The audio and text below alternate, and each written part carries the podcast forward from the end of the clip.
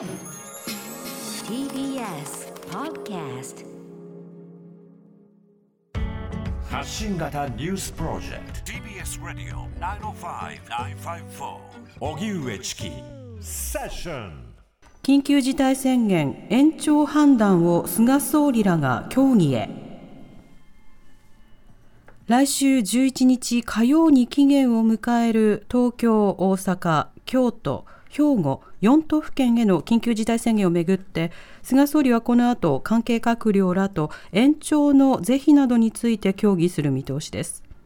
4都府県の新規感染者をめぐっては先月25日に3度目の緊急事態宣言が出された後も依然高い数字で推移していて大阪府の吉村知事は昨日記者団に対し現時点では解除は難しいという認識を示しました。こうした状況を踏まえ菅総理は夕方西村経済再生担当大臣や田村厚生労働大臣ら関係閣僚と協議。各地の感染状況の分析に加えて11日に期限を迎える4都府県への宣言の延長の是非などについても話し合われる見通しです。また政府のコロナ分科会のメンバーでもある岡部信彦内閣官房参与は菅総理との昨日の意見交換の中で菅総理は連休中でデータが不安定ということもあって宣言の解除をめぐる判断は難しいという認識を示したということです。一方東京都は今日新規感染者が621人だと発表。またまん延防止等重点措置適用の要請を今日正式決定する札幌市では東京オリンピックのマラソンのテスト大会が開かれました。テスト大会では感染対策として市民に沿道での応援自粛を求めて開かれましたがスタートとゴール地点となる札幌中心部の大通公園にはカメラを構える人の姿が見られました。このような中福岡県や茨城県岐阜県三重県徳島県からも政府に対しまん延防止等重点措置の適用の要請が相次いでいます。では、えー、愛知県瀬戸市にある厚生、えー、公立厚生病院の感染症内科主任部長の武藤義和医師に先ほどお話を伺いましたので、はい、その模様をお聞きください。武藤さんこんにちは。こんにちは。よろしくお願いしますます。まず武藤さん新型コロナ患者の方対応されていらっしゃると思いますが現在の病院の様子はいかがでしょうか？はい。そうですね。2月ぐらいですかね、愛知県全体が落ち着いている中で、遠い地域ではですね、まあ、高齢者の集団発生があって、入院者数が増加があったんですね。はい、でちょうど4月ぐらいにやっと収まったかなって思って減ってきたかなっていう時に、その4月の中旬からやっぱり突然、外来とかでの診断されるケースがですねいきなり増えてきて、結果的に県全体も増えてきて、今現在はですねもうかなり患者さんの数が増えているっていうのはですね自覚している状況でして。うん。本日も特に午前中のうちにもうすでに2件も入院依頼があるとかですね、はい、ゴールデンウィークも毎日保健所ともやり取りしているような状況でございます。なるほど。4月の中旬に急増していったというようなその時期というのは、どうしてだという理由が考えられますか？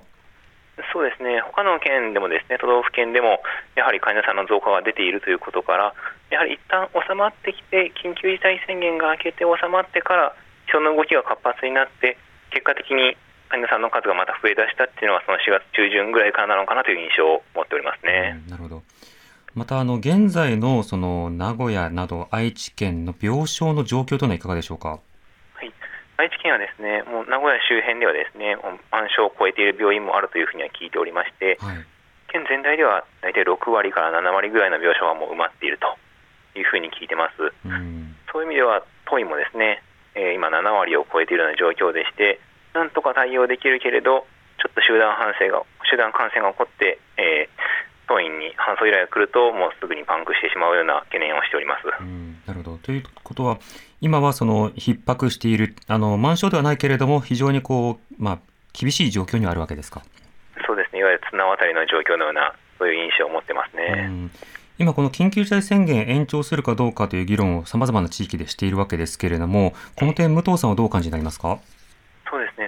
支部ですよね、関東や大阪周辺の関西、ここに関しては少なくとも今の現時点で5月11日で解除っていうのは不可能に近いんじゃないかなというふうには感じてます。うんなるほどそうした中、の武藤さんの病院では、変異ウイルスの感染されている患者の方の割合というのはいかがでしょうか？そうですね、県全体ではだいたい40%から50%というふうに聞いてまして、はい、で当地域もですね保健所を通じて検査依頼をしていますが、やはり同じぐらい、半分ぐらいですね、の方が変異であるって話を聞いております。うんこの変異ウイルスへの対応、これまでのあのウイルスとの違いというのはいかがでしょうか？そうですね、季節には若い方で患者さんが増えているとか、若い方の重症者が多いというふうには聞いてますが、この当院での経験とかですね、個人的な印象では、いわゆる一つの集団での二次感染者が多いっていう印象なんです。すなわち、1人が感染して10人で食事会をしたら従来のウイルスだったらそのうち23人が感染するっていうものだったのが、はい、1人が感染していたら10人中78人場合によっては10人全員が感染するようなそういった近しい人たちと一緒にいるときに発症者が出ると感染力がものすごい強いようなそんな印象なんです。うんとなると濃厚接触のリスクも高いと思うんですけれども、えー、あの他方で濃濃厚接触の例えば定義を変えざるを得ないようなところもあるんでしょうか？そうですね、現時点では濃厚接触の定義自体は早急に変えるってわけじゃないと思うんですけれど、はい、少なくとも検査をする対象者は少し広げてみてもいいのかなと思ってはいるんですね。あとはそのちゃんと検査をしっかりとして濃厚接触の可能性がありそうな人は自主的に隔離されるようなそういったことは積極的にした方がいいかなとは思っております。なるほどそうした中、武藤さん、あの病床、そして、えー、検査の体制など、こうした状況についてはどうご覧になってますか？そうですね当院の場合はまず入院される方にはですね皆さん抗原検査というですね迅速に結果が出るものこれをさせていただいております、はい、その上でさらに疑わしい方であるとか発熱がある方に関しては PCR 検査という形で外部の検査会社を通じてやっておりますので、うん、1年前とかに比べると検査に対する逼迫はなく滞りなく行われているかなというような印象はあります。うんなるほどそうした診察や治療にあたって現在注意している点というのはどういったところなんでしょうか？そうですね。やはり一番はですね感染対策なんですよね。はい、すなわちコロナコロナウイルスに感染してしまった患者さんに対してできることっていうのは多くはもうほとんど決まってきていて治療方針もですね世界的に共通のことができるようになってきているんです。しかしですねやはりそれが院内で感染集団発生が起こってしまいますとやはりそれで一気に医療現場の機能が停止する。場合によっては周辺の施設でそういう集団感染が起きてたくさんの患者さんが来るとそれでもやはり停止してしまう。すなわち実際にコロナの患者さんをですねコロナの患者さんに対峙している職員は適切な感染対策をしていますが、はい、本当にロナの患者さんなんて分からなかったよっていうような患者さんと接してしまって職員が知らない間に広げているとか、うん、逆にそういう患者さんが他の患者さんに広げているとかそういったですねいわゆる院内の感染、集団発生が一番懸念していて、これに関してはやはり24時間、非常にですね私もですね心をですね注意しているような、そんな感じなんです。はいこのさまざまな防護服を着るであるとか、まあ、豆の消毒であるとか、いろんな体制を徹底することというのは、あの、病院でのさまざまな労働というものをこう増やす側面がありますけれども、あの医療リソースの逼迫や医療従事者の方々の疲労というものはいかがでしょうか？そうですね。1年前に比べると、だいぶ現場の人間もですね、まあ、パターンとかですねやり方分かってきておりますので、はい、そういう意味ではですね振動に関しては減ってはいるんですけれどただやっぱりそれをしなければいけないというですね仕事量業務量の増加っていうのはですねやはりかなり苦しいというふうには聞いておりまして、いわゆる、えー、ガウンが足りない手袋マスクが足りないっていうことももちろんありますけれどそれに加えてどちらかというといつまで一体これをやり続けなきゃいけないんだっていうようなそういう出口の見えないストレスこういったものはですね現場にすごい伝わってきているなというふうには感じます。そうした中でワクチンの状況というのは非常に重要になるわけですが、この武藤さんの病院ではワクチン接種の状況というのはいかがでしょうか？はい、そうですね。当今ですね指定医療機関というふうな形で、まあ、コロナウイルスの患者さんに関して対応している病院ですので、1回目の接種に関してはですね、このゴールデンウィーク前で職員に関しては全員済みで終了したという状況でして、はい、2回目の接種をゴールデンウィーク明けから、えー、一部職員に対して始めていくという状況なんです。うんなるほどまたあの高齢者や基礎疾患のある方々への接種というのはいかがですか？そうですね。4月の中旬下旬からですね愛知県下でもですね、えー、都道府県のですね市町村のですね、えー、行政を中心としてですね開始をしておりまして当院もそれにですね一緒に行っておりまして高齢者の方のワクチン接種がやっと始まったところというところですね、今。うんなるほど。あの他のいろいろな医療関係者の方々などと例えば情報交換したりいろいろな情報をこう収集されたりされてると思うんですけれども、ええこの地域によってそのワクチンの接種状況かなり差も出てきているように思うんですがそこについてはどうお感じでしょうか？そうですね、本当にこう我々のような指定医療機関だからこそ、ね早めに打つことができたということはあると思うんですね。はいいわゆる大きな病院でも指定医療機関でないと、まだ打っていないところもあれば、実際にあのワクチンをですね高齢者の方に打つっていう風な形で業務されている開業医の先生がそもそもまだ打っていないとか、うん要はご自分が打っていないのに患者さんを打たなければいけないというようなですねジレンマ、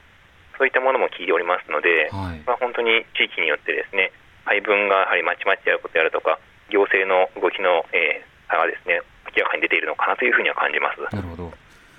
またあの東京オリンピック・パラリンピックの開催、これをどうするかという議論、まだ決着がついていないわけなんですが、はい武藤さんはこの点、公衆衛生の観点などから、あるいは医療リソースの観点からいかがですか？はそうですね五輪に関してはいろんな議論があると思うんですけれど、い、個人的にはそのどういった形でやりたいかが全てかなと思ってるんですね。はい、要は本当に本当にその選手の方がただしっかりとスポーツをするだけで選手周辺の方は徹底した対策を取ってもう例えば仕事、えー競技が終わってから夜の街に日本に繰り出そうなんていうことをしたらもうそれはルール違反でそのその時点で失格にするぐらいの覚悟。えそのぐらいがあるのそのぐらいの覚悟の強制力の覚悟があるならいいんですけれどーはい、やはりそれは不可能だと思いますし全員が絶対守れると言えないんだったら開催するのは難しいかなと思っているんですが。うん。ただ、一番思うのはですね、その今のこの日本の空気を個人的に感じるのは、はい、いわゆるこの日本の患者さんを減らそう、感染対策を頑張ろうっていうための一つの目標として、五輪をやれるぐらい日本の感染を減らそう、開催のために対策を頑張ろう、結果的に患者さんが減れば嬉しいじゃんっていうようなですね、え考え方が日本中にあればいいんですけれど、そうじゃなくって、どちらかというと、どうせできるわけないじゃないか、患者数増えるに決まってるじゃないか、なんで外国の人間なんか入れるんだ、そんなのやるなっていう、そもそも中止しろよっていうような、そんな空気が多くて、ーうん。そうすると、頑張って感染対策をして、結果的に患者さんが減って、五輪もできたら嬉しいよねって前向きの感染対策のモチベーションにつながってないような印象を受けるんです。えなので、結果的に頑張って対策してもやっぱり五輪が無理でしただったら、患者さんが減ってみんなハッピーだと思うんですけれーど、はいそんなのできるわけないだろうっていう、こうみんながこう思い思いに意見が分断されているっていう社会はやっぱり不健康かなと思っているので、うんこういろんな意見がある中でも、少なくとも患者さんを減らそうっていう一つの目標だけはぶれないでほしいなと思っている感じです。なるほど。まあ、今はゴールが共有されてない状況なので、感染抑制というゴールは、あのいずれであったとしても共有が必要になりますよね。その通りなんです。うんまたあのこういった新型コロナの治療や診察通じて感じているところと、あるいはそのメディアの報道や、あるいは多くの方々とのギャップを感じる点というのはあるんでしょうか？りこの我々医療者、現場で働いている人間が感じているもの、伝えたいものっていうのは、ほとんど1割も伝わってないかなと思うこと結構あるんですね。それは一般の方だけじゃなくって、実際、医療現場、すなわちこう新型コロナウイルスを対峙している方々以外の一般の診療されている方々も、やっぱりそれが伝わってないというのはすごい感じるんです。はい。その正しい知識を伝えたいと思って発信をしていても、やっぱり、まあ、メディアとかですね、テレビ、それこそラジオ、インターネット、いろんなメディアにですね、いろんなことを言われて、結局振り回されて、今、実際何が正しいかわからない、だから何していいかわからないっていうふうになっている方多いと思うんです。うん。なので、一番言いたいのはやっぱり、イデオロギーとかそういう主義主張の違いで対立するんじゃなくって、ええまずは敵はコロナなんだから、とりあえずコロナと戦うっていう気持ちをですね、みんな持ってほしいなといつも考えてるんです。うん特にあの誤った情報が広がってしまったな、誤った論点だなというふうに思う点というのはあるんでしょうか？そうですね、やっぱり一番最近思うのは、ただの風邪とかですね、はい自。分がかかっても軽症だもんっていう若い方であるとか、逆に自分はかかってもいいから、若い人にワクチンを譲ろうって言われている高齢者の方、こういうのもまたですね、やっぱり誤った考え方かなとは思ってはいるんです。うん。一番は患者さんを減らすことが一番ですので、どんな理由であれかかってもいいもんっていうふうに思っていらっしゃるっていうのはですね、その方がいいと言っても、その方から周りに感染するかもしれませんし、はい。結果的に周りの大切な方、自分にとって大切な方が重症化するかもしれないし、そういう意味で感染症っていうのは、その人個人の問題じゃないので、患者さんを減らすことが一番である以上はかかってもいいや軽症だから自分は高齢だからそういう理由に問わず絶対にかかりたくないかからないようにしようみんなで頑張ろうっていうふうに思うところから始めてほしいなと思ってます。また最近の感染状況などでこうしたスポットこういったタイミングなどで感染するケースが増えているというようなことというのはあるんでしょうか？そうですね。都会ですとやっぱり路上飲みというふうによく言われておりますし、はい、あとは家族内感染とかですね。いわゆる同居するぐらい近しい存在における感染がすごい増えてるなっていう印象を受けるんですね。はいやっぱり変異株ですね、いわゆる英国株と言われているものって感染力は強いのは事実だと思うんですね。えー、ただそれがすれ違っただけで感染するぐらい強くなったわけじゃなくて、おそらく同じ屋根の下にいるような人は同時に感染する二次感染を起こすリスクが極めて上がっているようなそんな印象なんです。なので1人発症するとその周辺がみんな感染してやってくるみたいなそれがおそらくこの患者さんの増加に関係してるんじゃないかなってすごい感じますね。なるほどとなると親密な関係の間でも一定以上の注意対策が必要だということですか？そうですね、まあ、家族内で完全に別室でご飯もずらしてっていうのは不可能だと思いますので、はい、ここはやはり家庭内に持ち込まないっていう意識を皆さんが持つことが大事だと思うんですけれど、うん、例えばそれこそ職場で会話をするとか飲み会をするとかですね。やってはいけないというよりかは意識して感染対策をしっかりしようと意識しながらやるようなそういうふうな大事かと思いますし、おそらく従来通りの気持ちでやっていると患者さんの数は一気に増えるんじゃないかなと思うんですね。そうしたようなその注意点というのは、職場の方でも例えば職場内の環境を整えるであるとか、地域ごとにできることというのもまだありますよね。そうですね、やはり換気であるとかですね、そういった手洗いであるとか、マスクもそうなんですけれど、やはり鼻を出してマスクをされている方もいれば、お話しするときだけマスクを離して、話してないときはマスクをつけるような逆のことをやってしまっている方もあるんですね。はい人間ってやはり慣れてくるとだんだんだんだん対策はだれてくるんですね、適当になってきてしまうと思うんです。これはあの一般の方だけじゃなくて医療者もそうなんですけれど、なので今一度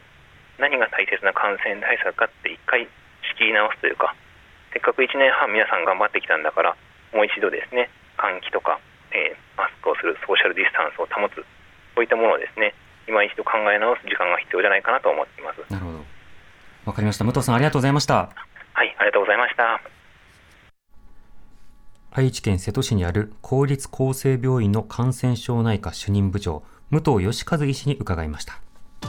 TBS ラディオ荻上チキセッション TBS ラディオ905-954